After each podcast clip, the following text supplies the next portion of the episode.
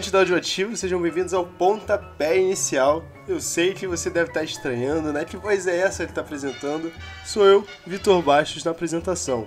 Isso porque o nosso amigo Adriano Assunção não pôde fazer essa semana, mas na semana que vem, se tudo der certo, ele tá de volta, né? Ele que é o apresentador titular, titularíssimo, diga-se de passagem aqui do programa, e apresenta muito bem, né?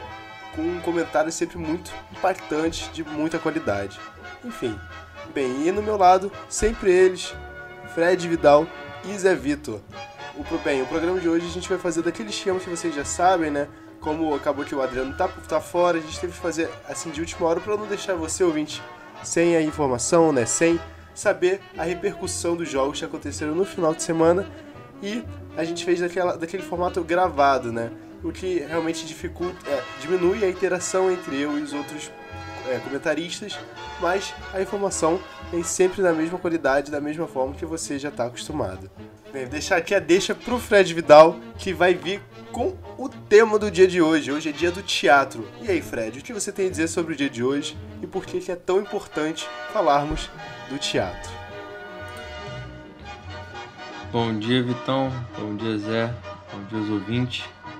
Hoje é o Dia Nacional do Teatro essa arte maravilhosa, tem uma importância gigantesca para a cultura. Eu quero mandar um abraço para todos os atores e atrizes do Brasil. É, rapaziada, para quem não sabe, eu, Vitor Bastos, já fiz teatro por muitos anos da minha vida, mais precisamente por quase sete anos. Fazia, né? Já fiz várias peças, Romeu e Julieta, já fui o Romeu, já fiz é, o Mágico de Oz, grandes momentos. E eu adoro teatro, acho muito importante, principalmente para as crianças, né? Se soltarem, perderem timidez e fazer algo que é muito legal, muito realmente dinâmico e eu gosto muito. Acho teatro muito legal. Mas agora, iniciando de fato o programa, vamos falar do time que venceu o Fla-Flu desse final de semana, o Fluminense.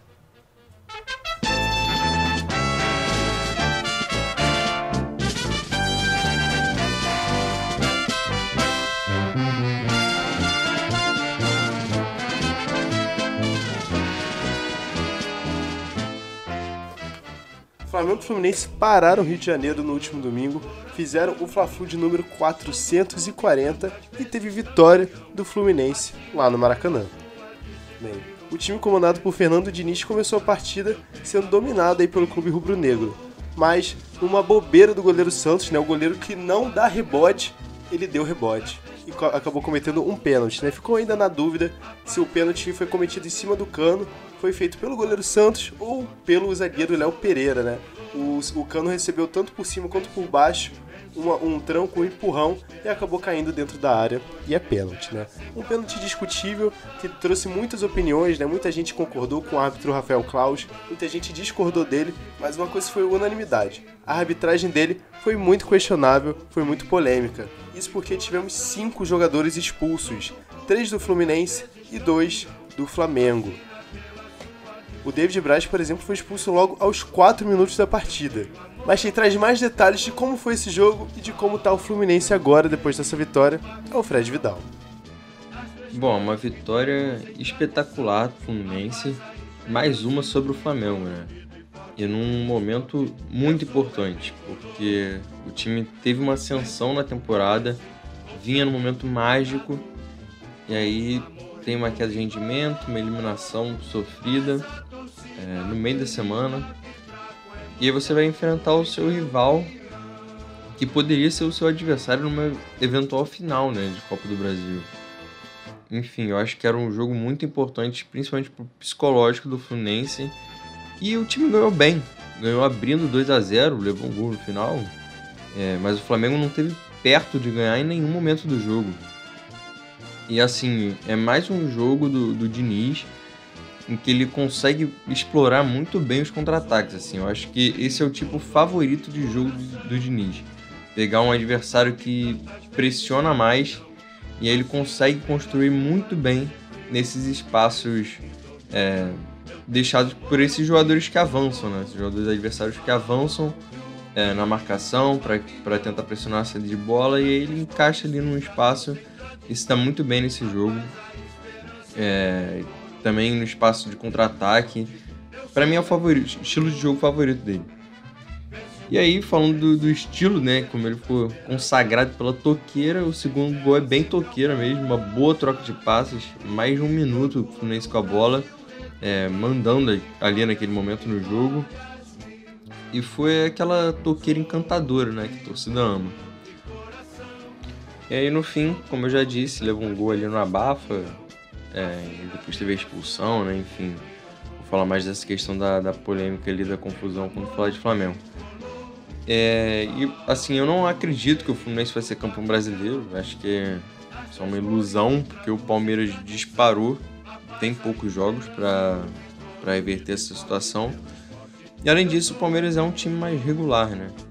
Mas assim, uma segunda colocação para o Fluminense é uma marca muito boa.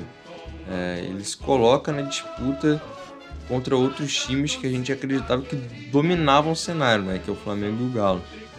E com um investimento bem menor, né? Eu acho que é um campeonato bem convincente do Fluminense.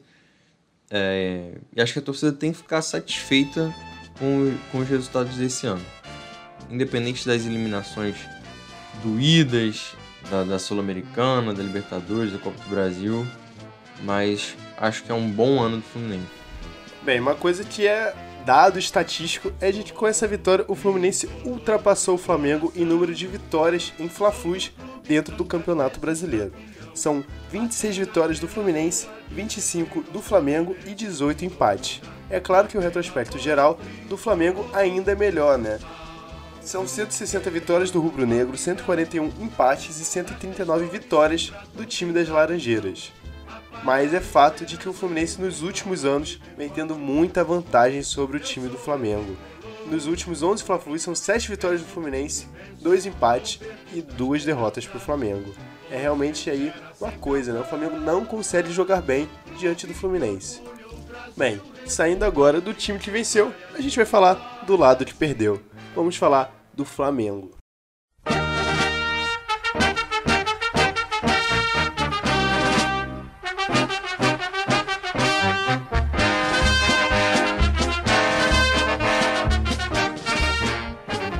Bem, o Mengão perdeu por 2 a 1 pro Fluminense e acabou dando adeus praticamente ao título brasileiro, né, do Campeonato Brasileiro por, até porque o Palmeiras está muito bem no campeonato. O Palmeiras não perde e não dá sinais de que vai tropeçar lá na frente e acaba perdendo esse título.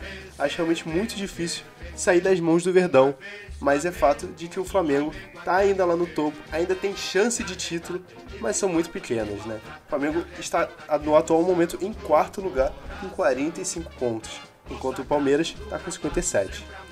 Mas a torcida não pode reclamar muito, né? O Flamengo tá na final da Copa do Brasil e tá na final da Libertadores. Tem grandes chances de títulos e se vencer tanto a Libertadores quanto a Copa do Brasil, Marcos Braz prometeu. Vai vir jogador, três jogadores de grande nível e um deles de nível mundial. O que será que vem por aí, hein? Realmente eu estou muito na dúvida, quero muito saber o que vai ser do futuro do Flamengo depois, caso né, o Flamengo vença esses títulos. Mas fica aquela dúvida ainda, né? Como vai ser o Flamengo depois do Mundial, caso vença, ou depois desse ano, porque essa reconstrução, né, que começou com o Paulo Souza, teve um grande problema ali, mas passou agora na mão do Dorival. Eu quero muito saber como vai ser o próximo ano do Flamengo, como vai ser na mão do Dorival em 2023. Quem vai trazer mais detalhes do Rubro Negro é o Fred Vidal. Fala, Fred, o que você tem a dizer sobre o Flamengo, o que só você viu desse Fla-Flu? É, o Flamengo teve alguns bons momentos na partida, mas também pareceu desligado em grande parte do jogo. Trocava alguns passes sem efetividade, tomava alguns contra-ataques perigosos, inclusive num desses que sai o pênalti para o Fluminense. Eu confesso que eu ainda não me decidi. eu fiquei com a impressão de que o Santos derruba o cano com a impressão de que o Cano toca na bola antes, então eu tenho essa tendência a acreditar que foi pênalti sim. Mas vi muita gente falando da mão do Léo Pereira nas costas do Cano e acho que, que não foi uma força suficiente sim para o Cano ter aquela queda. Eu acho que ele cai mais pelo contato com, com o Santos. E eu acredito que o Santos que provocou, provocou o contato. Mas enfim, é um lance interpretativo e vida que segue. O Flamengo voltou bem para o segundo tempo, pressionou o Fluminense. É, o Fábio fez boas defesas, algumas cabeçadas passaram pertinho da trave. E aí foi um bom segundo tempo, né? Depois de um primeiro sonolento. E o Flamengo acha aquele gol com o Gabigol e mais um cruzamento. E isso é interessante perceber porque, se eu não me engano, o Flamengo só fez esse abafa no final do jogo contra o Havaí, naquela vitória 2x1, e nesse domingo, é, sob o comando do Dorival, né? E assim, foram dois abafas com uma assistência muito grande na bola aérea, né? Particularmente não gosto muito disso. É, até porque dois cruzamentos que a zaga do Fluminense estava bem postada, o Flamengo tinha um ou dois jogadores na área e fizeram um chuveirinho ali, que não, que não levou perigo. O zaga do Fluminense tirou com tranquilidade. E não gosto desse chuveirinho sem pretensão, sabe? É... E aí, no fim do jogo, também, eu acredito que o Flamengo tenha sido prejudicado, por isso eu quis falar na parte do Flamengo, por essa parada excessiva, né? O Flamengo veio de um bom momento, fez o gol, a torcida empolgou e aí logo depois ele para no lance do escanteio para conversar com os jogadores dos dois times e é uma conversa que eu achei desnecessária e que se provou desnecessária porque cinco minutos depois teve uma briga, né? Então fica comprovado que foi desnecessário. E aí ele expulsa um para cada lado. É, os dois que estavam envolvidos na confusão, que é o Manuel, que dá um empurrão no Marinho, e o Marinho, que leva o empurrão. E aí ele vai no VAR, expulsa mais dois pela confusão generalizada, assim. Tipo, não teve diferença ali do, do jogo dele expulsar mais aqueles dois, né? A, a briga já tinha dissipado, já tava um clima mais tranquilo. Mas são 10 minutos que para e que é difícil recuperar o ritmo depois, aquele ritmo pressionando o Flamengo tava. Dito isso, eu não acho que é uma derrota impactante para a sequência do Flamengo no ano. Acho que o time entrou desligado e sofreu por isso mas mesmo assim mostrou a qualidade habitual em alguns momentos. Foi uma derrota para concentração, ao meu ver. Bem, saindo agora do Flamengo, a gente vai falar do Vasco da Gama, que venceu na Série B.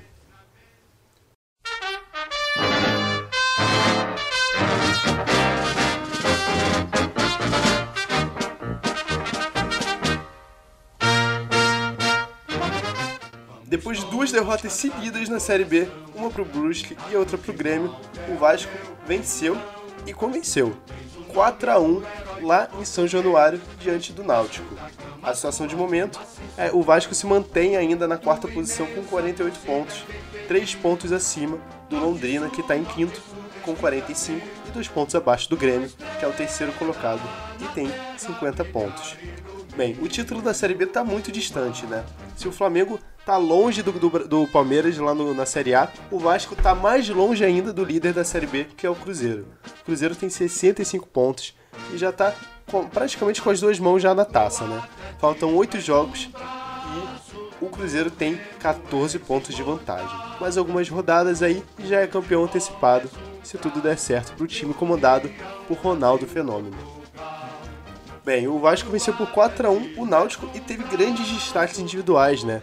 E é muito interessante a gente observar como esse time do Vasco está se reestruturando, está se estruturando para essa Série B, com jogadores da base, jogadores muito promissores, né? Como o Andrei Santos, o Edinaldo, que vem correspondendo, vem fazendo grandes partidas e já estão sendo observados por clubes de fora da Euro é, do Brasil, né? Tanto na Europa quanto em outros cenários alternativos, né? Como, por exemplo, Arábia, Estados Unidos, entre outros. Quem vai trazer mais detalhes de como foi essa vitória do Vasco é o Zé Vitor. E aí, Zé, o que, que você viu sobre esse jogo? É, meu amigo Vitor, o Vasco voltou a fazer as pazes com a torcida, né? E até com a liderança deles, né? Em São Januário, o Vasco goleou o Náutico na última sexta-feira pelo placar de 4 a 1 jogando em São Januário. E apesar de ter sido um jogo bem franco, né? Com o clube do o, o Gigante da Colina contra o, o Timbu. Um jogo bem franco, apesar de ter sido mais com mais finalizações pro Náutico, mais posse de bola, mais ataques. Né?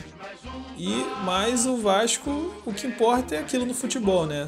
É, bola na casinha, estufando as redes e isso o Vasco conseguiu com êxito. Né? O, o Vasco até já começou já fazendo um gol, mas ele foi invalidado pelo, com o Raniel. E logo em seguida, minutos depois, tem um pênalti.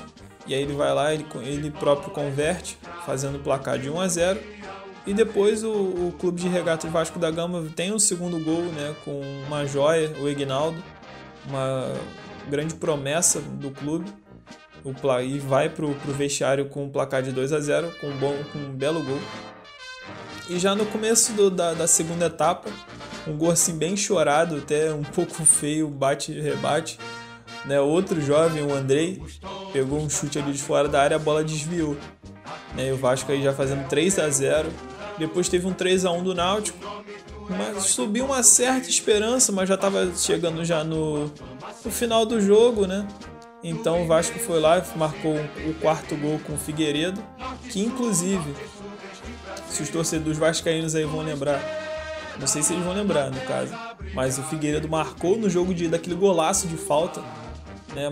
Marcou aquele belo gol. E nesse jogo também ele marcou um belo gol de, uma chapada que lembrou até o, o Nenê. Agora batendo com o lado direito, lembrando que o Nenê é, é canhoto.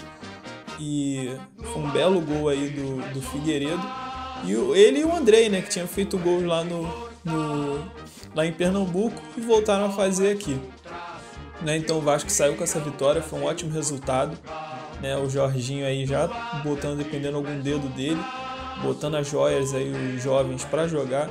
E com essa também essa experiência também né? do Nenê e do Alex Teixeira, que eu já até já tinha falado aí, que continuam sendo também as boas esperanças do Vasco, né? Apesar de tudo que a gente pode falar da questão do elenco, mas ainda são boas peças, principalmente na Série B. Né? O Vasco agora volta a jogar dia 21. Inclusive um clássico, né? Que vai ser contra o Cruzeiro, jogando fora de casa. Então o Vasco aí vai com tudo aí para tentar manter essa sequência, essa vitória. E com o Londrina ali na, no, no retrovisor, com três pontos a menos. Então o Vasco não pode deixar perder e tentar ir, ir lá para Minas Gerais e buscar uma vitória. Porque se perder o Londrina ganhar já acabou e aí essa vantagem e o Vasco já volta a ficar numa situação bem ruim e já volta toda, toda aquela turbulência né, que a gente já vem falando aí. Vale destacar que o, esses jovens, né, essas promessas, o Ignaldo, o Figueiredo, o Andrei, né, crias do Vasco, eles são responsáveis pelo 40% dos gols do, do, do clube, né, do Cruz Maltino na Série B. Então é bem importante, né? Tá sendo muito importante esses, esses jovens, né? E principalmente na que a gente botar né, nos gols, também na construção do time, fazendo essa espinha dorsal, né? Principalmente na parte do meio de campo, né? Que a gente vê mais os jovens ali.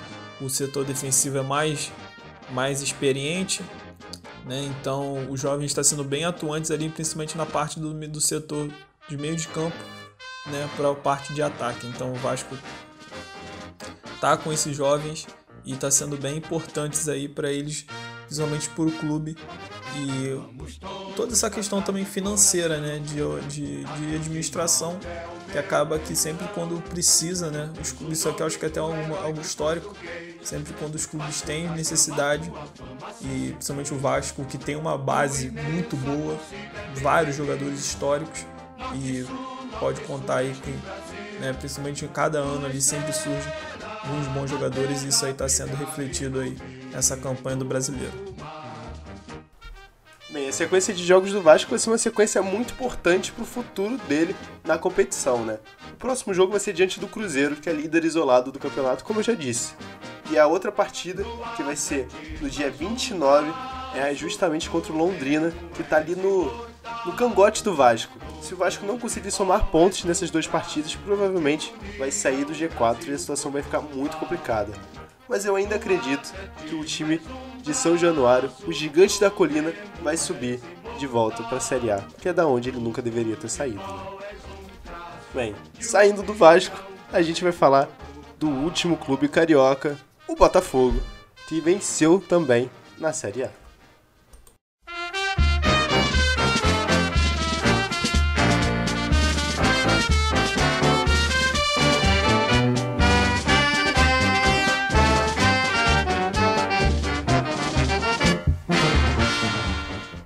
estádio Newton Santos, o Botafogo encarou o Curitiba, que está apenas na 16ª posição, mas tem um time interessante, né? Lá no início do, do, do campeonato, quem lembra do Curitiba que foi líder por duas rodadas? Não lembro. Bem, o Botafogo jogou diante do, do, do, Curitiba, contou com o primeiro gol de Tiquinho Soares e venceu por 2 a 0. Obviamente, né, a gente tem que entender que o Botafogo está se reestruturando, ainda faz partidas muito boas, partidas muito ruins, mas essa falta de consistência incomoda muito os torcedores, né? É impressionante se você acompanha as redes sociais, quando o Botafogo vence, o Luiz Castro é muito bom. Quando o Botafogo perde, o Luiz Castro tem que sair. Bem, o Botafogo está aí um ano já, né, praticamente com um treinador português e ainda não conseguiu apresentar um padrão de jogo, um padrão Botafogo, como o John Textor tinha dito lá no início, quando contratou justamente o Luiz Castro é muito interessante a gente observar como o Fogão está se estruturando para esse ano, né? A, a manutenção na Série A já está praticamente garantida, né? É muito difícil o Botafogo ser rebaixado para a Série B novamente. E agora a gente, eu, eu gostaria muito de ver, né, de entender qual é a visão dos dirigentes para a próxima temporada, como vai ser o Botafogo de 2023. Mas quem conta mais detalhes da partida diante do Coxa Branca, diante do Curitiba, é o Zé Vitor. E aí, Zé? E o mês continua muito bom para o Fogão, né? O Alvinegro aí conseguiu mais uma vitória, seu sétimo ponto em três jogos, né? O glorioso conseguiu ganhar do Curitiba aí no Geão de 2 a 0 espantando até o fantasma né, do Botafogo sendo um, um, um mandante ruim. De um dado aqui que eu vi aqui do GE duas semanas atrás, o Botafogo era o terceiro pior mandante. Né, e já tinha até algumas vaias da torcida, né, pelo primeiro tempo muito ruim do, das duas equipes, né, um jogo muito morno, usando até um eufemismo aí, não sendo tão crítico, mas um jogo bem, bem, bem ruim. E no segundo etapa aí sim, o Botafogo veio com tudo, né, principalmente com as alterações e principalmente também com a, a, com a habilidade do Tiquinho Soares, o Marçal vem jogando bem, os outras, as outras contratações que também vieram é, e vem principalmente nesse mês a gente consegue botar ali a partir do jogo do Fortaleza, vem rendendo mais. E no gol já no primeiro gol, né? É, do cruzamento do Marçal né, pro, pro, pro toque de cabeça do Cuesta, né, do Vitor Cuesta. Então, e no segundo gol, numa bola recuperada, rolada ali pro Tiquinho Soares.